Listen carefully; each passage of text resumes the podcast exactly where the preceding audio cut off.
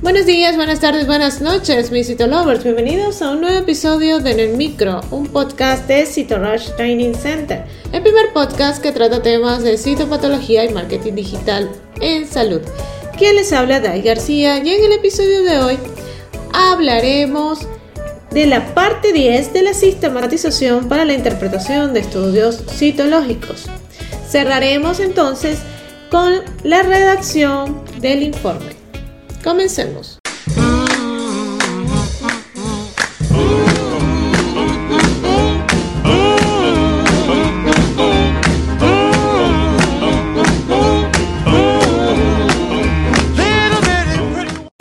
Bien, finalmente hemos llegado a la parte 10, el último punto de esta sistematización para la interpretación de extendidos citológicos en la parte de ginecología. Bien, entonces si quieren escuchar las nueve partes anteriores, pueden ir a nuestros episodios y comenzar pues en la parte 1 de la sistematización.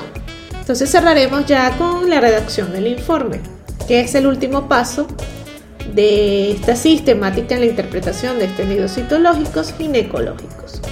Lo que supone pues el reflejar en un informe escrito de forma inteligible para el clínico todos los datos recogidos a través de los distintos pasos que hemos expuesto en la serie de episodios de esta semana. Las más variadas fórmulas de expresión han sido utilizadas desde un frío y simple diagnóstico hasta las más amplias y detalladas redacciones.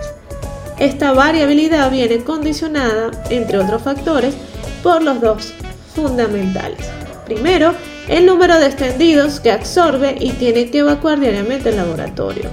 Y dos, los recursos de que se dispone, personal médico, auxiliar y administrativo, mecanización, automatización, etc. Se comprende fácilmente que si el volumen de trabajo no es excesivo y los recursos son abundantes, será posible redactar amplios y detallados informes. Si sucede lo contrario, será obligada la redacción de informes más escuetos y suncitos. Opinamos que todo informe citológico debe contener al menos los siguientes datos. 1. Descripción de los hallazgos observados. 2. Interpretación de los mismos, que nos lleva a una valoración diagnóstica microbiológica, hormonal y de predicción histológica. Y 3.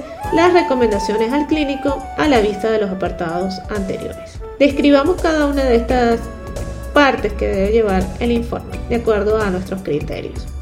La descripción de los hallazgos morfológicos, tintoriales y de la agrupación observados será más o menos amplia según los recursos que se dispongan. Un sistema útil, sobre todo para los laboratorios muy sobrecargados de trabajo, es el empleo de WIT, Miles, etc y en nuestro país por diversos centros, entre ellos nosotros desde hace tiempo utilizamos. Se basa en la utilización de una clave convencional previamente establecida que permite resumir bastante la descripción de los hallazgos. Una descripción detallada debería contemplar los siguientes aspectos. A. Células pavimentosas poliestratificadas donde especificaremos la ausencia o la existencia, el estrato de que proceden, si son profundas, intermedias, superficiales. 2. Los caracteres morfológicos y tintoriales, si son normales, si hay atípicos, sin sospecha de malignidad, describiendo pues las alteraciones y la posible causa de las mismas. Hay inflamación, atrofia, metaplasia, reparación, radioterapia, quimioterapia, déficit de ácido fólico, entre otras. Si hay atipias con sospecha de malignidad, descripción de criterios citológicos de malignidad, entre otros detalles. Asimismo, vamos a describir las células de epitelios cilíndricos, la ausencia o existencia de epitelios que proceden del endocervis, endometrio, endosalpins, también caracteres morfológicos tintoriales, como en caso del epitelio plano. También podemos eh, describir células mesoteliales, ausencia o existencia, caracteres morfológicos tintoriales, otros elementos como leucocitos, ausencia o existencia, tipos, cantidad, estado de conservación, hematíes, elementos conjuntivos. Entre los hallazgos microbiológicos podemos detallar bacilos de Doderlen, ausencia o existencia, cantidad, con osicitólisis. También tricomonas, ausencia o existencia, número por campo definido, estados de conservación, flora cocoide, hongos, entre otros agentes.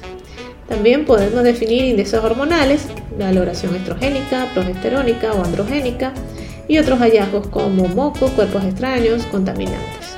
Ahora bien, en cuanto a la interpretación de los hallazgos descritos, nos ha de llevar a una no valoración del extendido remitido. Podemos también colocar una parte donde especifique la valoración diagnóstica microbiológica, una valoración diagnóstica hormonal y una valoración diagnóstica oncológica descriptiva. En la parte de las recomendaciones al clínico, en cuanto a las recomendaciones al clínico, podemos hacer un apartado donde podrán existir notas como, por ejemplo, repetir el extendido, material insuficiente, tratar después de infección existente, practicar estudio histológico, practicar exámenes colposcópicos, entre otros consejos. Somos conscientes de las dificultades en la interpretación de los extendidos citológicos ginecológicos, por eso le dejamos muchos tips, muchas herramientas que pueden ponerlas en práctica. Algunos de estos aspectos han sido analizados eh, muy someramente y pues otros quizás lo hemos eh, realizado de forma excesiva. Por ello, pues les recomiendo que eh, se inscriban en el Master Training de Citopatología Ginecológica y vamos a ver con más detalle cada uno de estos puntos. La aplicación en la práctica de todo este esquema pues viene condicionada por la serie de circunstancias en que cada persona y cada laboratorio se desenvuelve. No obstante, creemos que esta sistematización nos puede ser de gran utilidad y también le puede hacer de utilidad a muchas personas que nos escuchan en todos los rincones de Latinoamérica, el Caribe y el mundo. Así que los espero en el Master Training de Citopatología Ginecológica. Eh, la próxima corte inicia el 28 de octubre. Más sin embargo, pues los que aún no han podido inscribirse, todos los meses se abre una nueva corte. Pueden contactarnos en las redes sociales y en nuestros canales de atención para conocer el cronograma de los próximos meses. Asimismo, quiero invitarlos al gran evento aniversario del mes de noviembre, del 15 al 21 de ese mes, pues estamos celebrando nuestro aniversario y les invito al reto de tres días para aprender citología cervical, así que no se lo pierdan. Y si te gustó en el micro, la mejor manera de apoyarnos es que compartas este podcast con tus amigos. Puedes escucharnos en tu plataforma de podcast favorita o a través de Spotify, iTunes, Google Podcast y otras plataformas. Asimismo, puedes escucharnos desde nuestra página web www.citorushdc.com. Asimismo, recuerda revisar nuestros artículos en el blog en la misma página web y seguirnos en las redes sociales como arroba en Twitter, Facebook, Instagram y TikTok y suscribirte al canal de YouTube. Mi nombre es Dai García y soy CEO and founder de Cito Hasta una próxima emisión.